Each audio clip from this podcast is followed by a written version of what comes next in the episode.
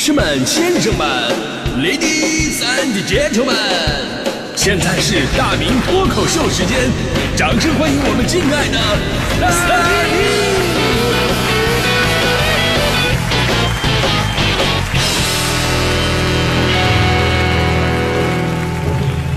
好，欢迎各位来到今天的大明脱口秀，我是大明啊，又是一年开学季啊，就这时候最激动的肯定是咱们刚上大一的同学们，因为全新的生活又开始了嘛，对吧？充满着自由和梦想，还有对同学们的种种幻想。但是只有作为过来人才知道，这个时候啊，真的你千万不要期望太高。就我刚上大一那会儿吧，对我们班的女生呢有很多的憧憬啊，应该是长得就是啊，你不是这个关之琳也是邱淑贞这这种。结果第一天报道的时候才发现啊，跟我想想的人均小龙女是完全不一样的。呃，有的有的女生啊，长得你看同班同学，但她长得像学姐一样啊。有的还长得像学长一样，你说是不是？然而呢，反过来，人家那些女生她也看不上我们，我们认为人家长得像学长，他们认为我们长得像家长。所以呢，那些憧憬着在大学当中跟同学谈一场轰轰烈烈的恋爱的朋友们啊，我先跟你们说一声。其实非常真实的案例什么呢？就我们班，仅就我们班而言，没有互相谈恋爱的女生，总是出去找师兄们。那好，那我们就等着找学妹。哎，我们这帮男生啊，就忍了一年的时间，终于啊，等着盼着的把学妹们给盼来了。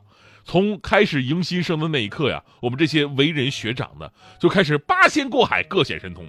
这个说，哈哈，学妹，这道题你会做吗？我可以教你。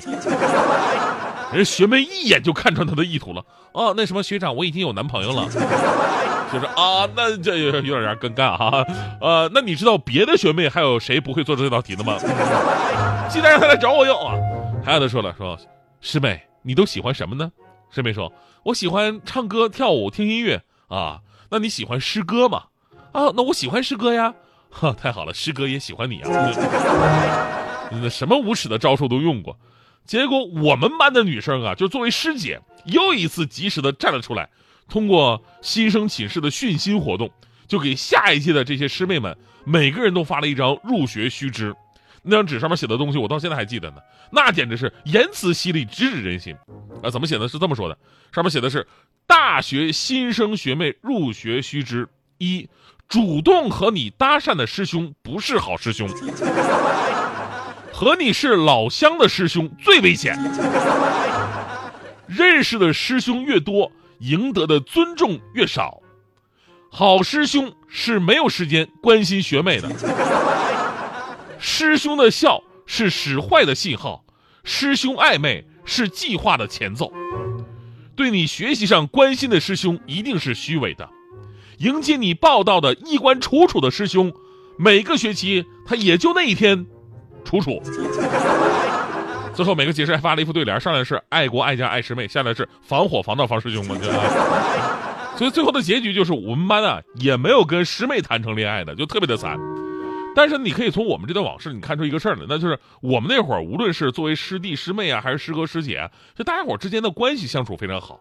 所以我个人是非常接受不了那些传说当中大学训新传统的存在的。那什么是训新呢？说白了就是给新生训话。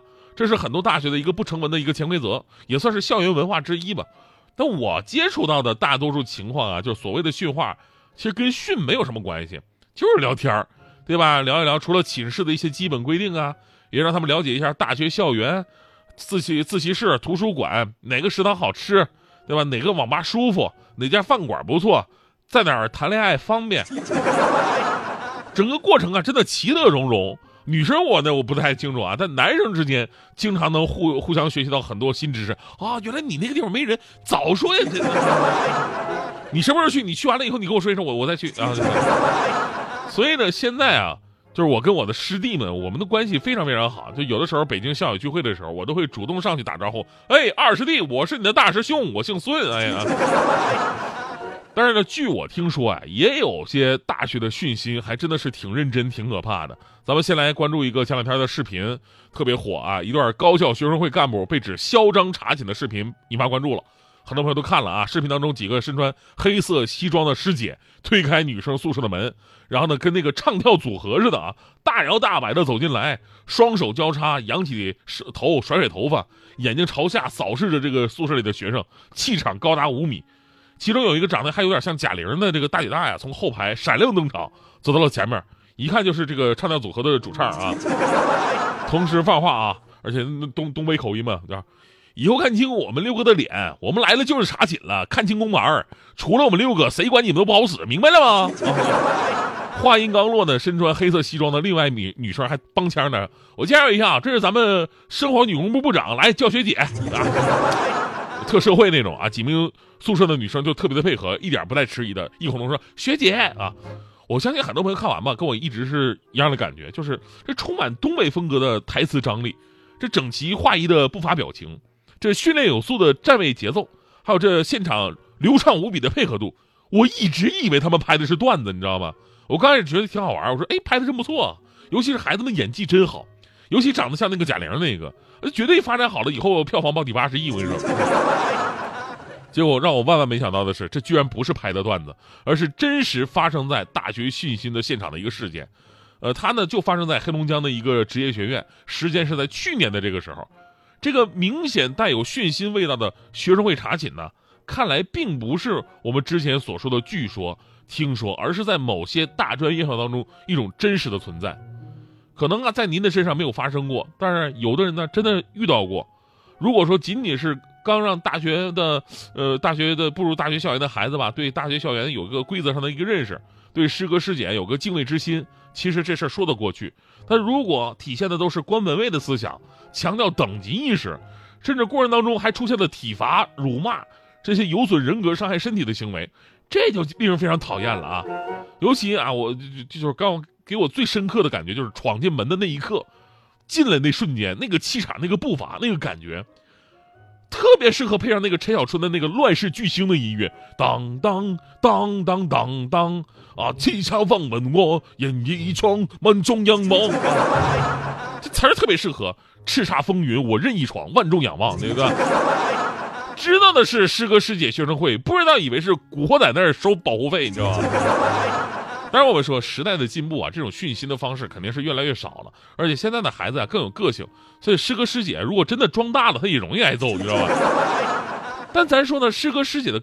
这个威信啊，它不是建立在对别人的威胁，而是建立在关爱的基础之上，对吧？你经常帮助一下你的师弟师妹，你自然而然的，他们对你心生就心生敬仰了。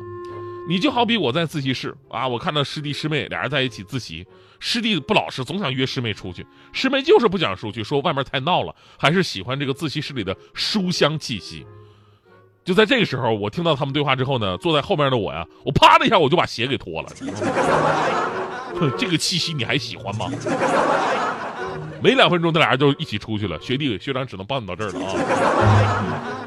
而且我还记得我人生当中第一次接触那个笔记本电脑。以前穷，就上大学的时候哪哪见过笔记本电脑啊？我第一次见还是当时我们播音班的一位师姐，呃，借给我的。因为我当时我发现他电脑上方啊有一个类似新闻滚动条的东西。这上面的文字过得非常的快，唰唰过去了。